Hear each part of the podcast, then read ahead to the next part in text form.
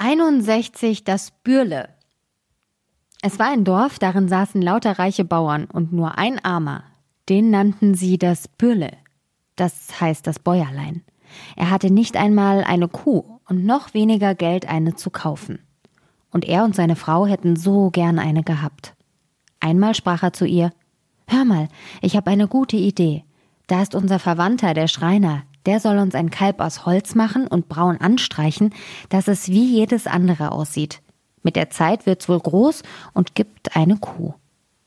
Der Frau gefiel das auch, und der Schreiner zimmerte und hobelte das Kalb zurecht, strich es an, wie sich's gehörte, und machte es so, dass es den Kopf herabsenkte, als fresse es. Als die Kühe am anderen Morgen hinausgetrieben wurden, rief das Bürle den Hirt hinein und sprach Seht, da habe ich ein Kälbchen, aber es ist noch klein und muss noch getragen werden.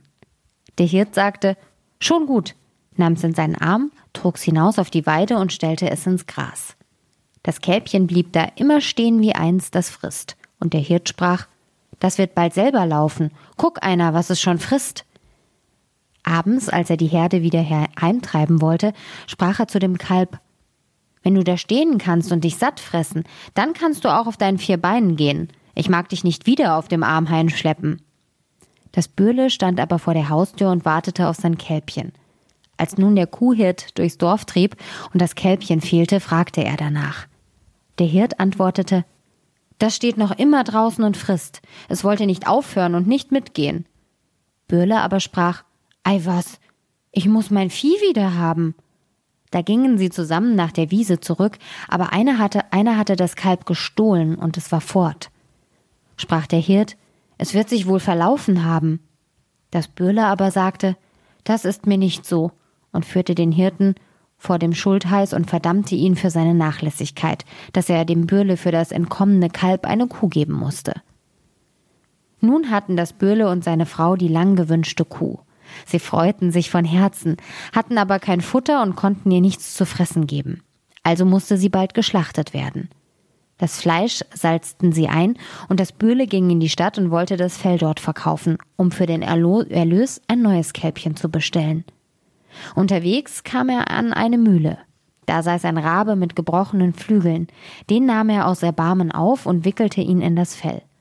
Weil aber das Wetter so schlecht wurde und Wind und Regen stürmten, konnte er nicht weiter, kehrte in die Mühle ein und bat um Herberge. Die Müllerin war allein zu Hause und sprach zu dem Bürle, da, leg dich auf die Streu und gab ihm ein Käsebrot. Das Bürle aß und legte sich hin, sein Fell neben sich, und die Frau dachte, der ist müde und schläft. Indem kam der Pfaffe. Die Frau Müllerin empfing ihn gut und sprach, mein Mann ist aus, da wollen wir es uns gut gehen lassen. Bürle horchte auf, und wie es von gut gehen lassen hörte, ärgerte es sich, dass es mit Käsebrot hatte vorlieb nehmen müssen. Da trug die Frau herbei und trug vielerlei auf, Braten, Salat, Kuchen und Wein. Als sie sich nun setzten und essen wollten, klopfte es draußen. Sprach die Frau, Ach Gott, das ist mein Mann. Geschwind versteckte sie den Braten in der Ofenröhre, den Wein unters Kopfkissen, den Salat aufs Bett, den Kuchen unters Bett und den Pfaffen in den Schrank auf dem Hausflur. Danach machte sie den Mann auf und sprach Gottlob, dass du wieder hier bist. Das ist ein Wetter, also als wenn die Welt untergehen sollte. Der Müller saß Böhle auf der Streu liegen und fragte Was will der Kerl da? Ach, sagte die Frau, der arme Schelm kam in den Sturm und Regen und bat um Obdach. Da habe ich ihm ein Käsebrot gegeben und ihm die Streu angewiesen. Sprach der Mann, ich habe nichts dagegen, aber schaff mir bald etwas zu essen her. Die Frau sagte, ich habe aber nichts als Käsebrot. Ich bin mit allem zufrieden, antwortete der Mann, meinetwegen mit Käsebrot, sah das Bürle an und rief, komm und iss noch einmal mit. Bürle ließ sich das nicht zweimal sagen, stand auf und aß mit. Danach sah der Müller das Fell auf der Erde liegen, in dem der Rabe steckte, und fragte, Was hast du da? Antwortete das Bürle, Da hab ich einen Wahrsager drin. Kann der auch mir wahrsagen? sprach der Müller. Warum nicht? antwortete der, das Bürle. Er sagt aber nur vier Dinge, und das fünfte behält er für sich. Der Müller war neugierig und sprach, lass ihn einmal wahrsagen. Da drückte Bürle dem Raben auf den Kopf, dass er krächzte und krr, krr machte. Sprach der Müller, was hat er gesagt? Bürle antwortete, erstens hat er gesagt, es steckte Wein unterm Kopfkissen. Das wäre des Teufels, rief der Müller, ging hin und fand den Wein. Nun weiter, sprach der Müller. Das Böhle ließ den Raben wieder krächzen und sprach, zweitens hat er gesagt, wären Braten in der Ofenröhre. Das wäre des Teufels, rief der Müller, ging hin und fand den Braten. Böhle ließ den Raben noch mehr weissagen und sprach, drittens hat er gesagt, wäre Salat auf dem Bett. Das wäre des Teufels, rief der Müller, ging hin und fand den Salat. Endlich drückte das Böhle den Raben noch einmal, dass er knurrte und sprach, viertens hat er gesagt, wären Kuchen unterm Bett. Das wäre des Teufels, rief der Müller, ging hin und fand den Kuchen. Nun setzten sich die zwei zusammen an den Tisch, die Müllerin aber kriegte Todesangst, legte sich ins Bett und nahm alle Schlüssel zu sich. Der Müller hätte auch gerne das fünfte gewusst, aber Bürle sprach, erst wollen wir die vier anderen Dinge ruhig essen, denn das fünfte ist etwas Schlimmes.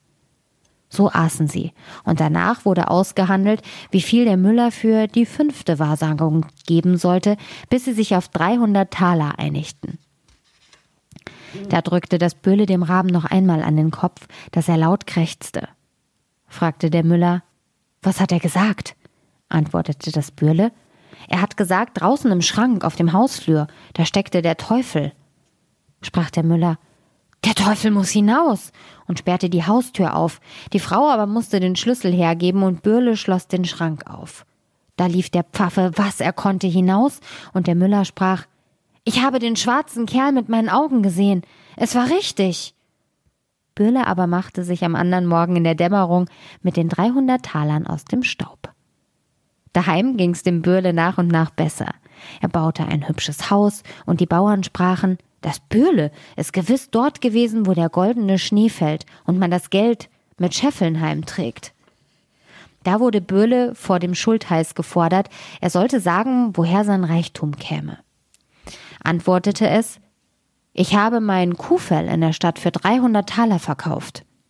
Als die Bauern das hörten, wollten sie auch den großen Vorteil genießen, liefen heim, schlugen alle ihre Kühe tot und zogen die Felle ab, um sie in der Stadt mit dem großen Gewinn zu verkaufen. Der Schultheiß sprach, meine Magd muss aber vorangehen. Als diese zum Kaufmann in die Stadt kam, gab er ihr nicht mehr als drei Taler für ein Fell.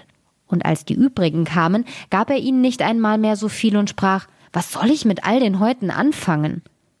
Nun ärgerten sich die Bauern, dass sie vom Bürle hinters Licht geführt worden waren, wollten Rache an ihm nehmen und verklagten es wegen des Betrugs beim Schultheiß. Das unschuldige Bürle wurde einstimmig zum Tode verurteilt und sollte in einem durchlöcherten Fass ins Wasser gerollt werden. Bürle wurde hinaufgeführt und ein Geistlicher gebracht, der ihm eine Seelenmesse lesen sollte. Die anderen mussten sich alle entfernen, und als das Bürle den Geistlichen anblickte, da erkannte es den Pfaffen, der bei der Frau Müllerin gewesen war. Sprach es zu ihm, ich hab euch aus dem Schrank befreit, befreit mich aus dem Fass. Nun trieb gerade der Schäfer eine Herde Schafe daher, von dem das Bürle wusste, dass es längst gerne schultheiß geworden wäre. Da schrie es aus Leibeskräften, Nein, ich tu's nicht, und wenn's die ganze Welt haben wollte, nein, ich tu's nicht. Der Schäfer, der das hörte, kam herbei und fragte, was hast du vor? Was willst du nicht tun? Bürle sprach, da wollten sie mich zum Schultheiß machen, wenn ich mich ins Fass setze, aber ich tu's nicht. Der Schäfer sagte, wenn's weiter nichts ist, um Schultheiß zu werden, wollte ich mich gleich in das Fass setzen. Bürle sprach, willst du dich hineinsetzen, dann wirst du auch Schultheiß. Der Schäfer war einverstanden, setzte sich hinein und das Bürle schlug den Deckel drauf. Dann nahm es die Herde des Schäfers an sich und trieb sie fort. Der Pfaffe aber ging zurück zur Gemeinde und sagte, die Seelenmesse wäre gelesen. Da kamen sie und rollten das Fass nach dem Wasser hin. Als das Fass zu rollen anfing, rief der Schäfer, ich will ja gerne schultheiß werden. Sie glaubten, das Bürle schrie so und sprachen, das meinen wir auch, aber erst sollst du dich da unten umsehen und rollten das Fass ins Wasser hinein.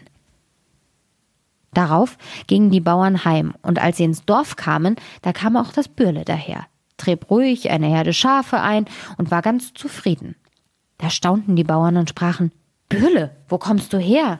Kommst du aus dem Wasser? Freilich, antwortete das Bürle. Ich bin versunken tief, tief, bis ich endlich auf den Grund kam. Ich stieß dem Fass den Boden aus und kroch hervor. Da waren schöne Wiesen, auf denen viele Lämmer weideten. Davon brachte ich mir die Herde mit. Sprachen die Bauern, sind noch mehr da? Oh ja, sagte das Bürle, mehr als ihr brauchen könnt. Da verabredeten sich die Bauern, dass sie sich auch Schafe holen wollten. Jeder eine Herde. Der Schultheiß aber sagte, ich komme zuerst. Nun gingen sie zusammen zum Wasser, da standen gerade am blauen Himmel kleine Flockwolken, die man Lämpchen nennt. Die spiegelten sich im Wasser. Da riefen die Bauern, wir sehen schon die Schafe unten auf dem Grund. Der Schultheiß drängte sich hervor und sagte, nun will ich zuerst hinunter und mich umsehen. Wenn's gut ist, will ich euch rufen. Da sprang er hinein. Plumps klang es im Wasser. Sie meinten, er riefe ihnen zu, kommt, und der ganze Haufen stürzte in großer Hast hinter ihm her.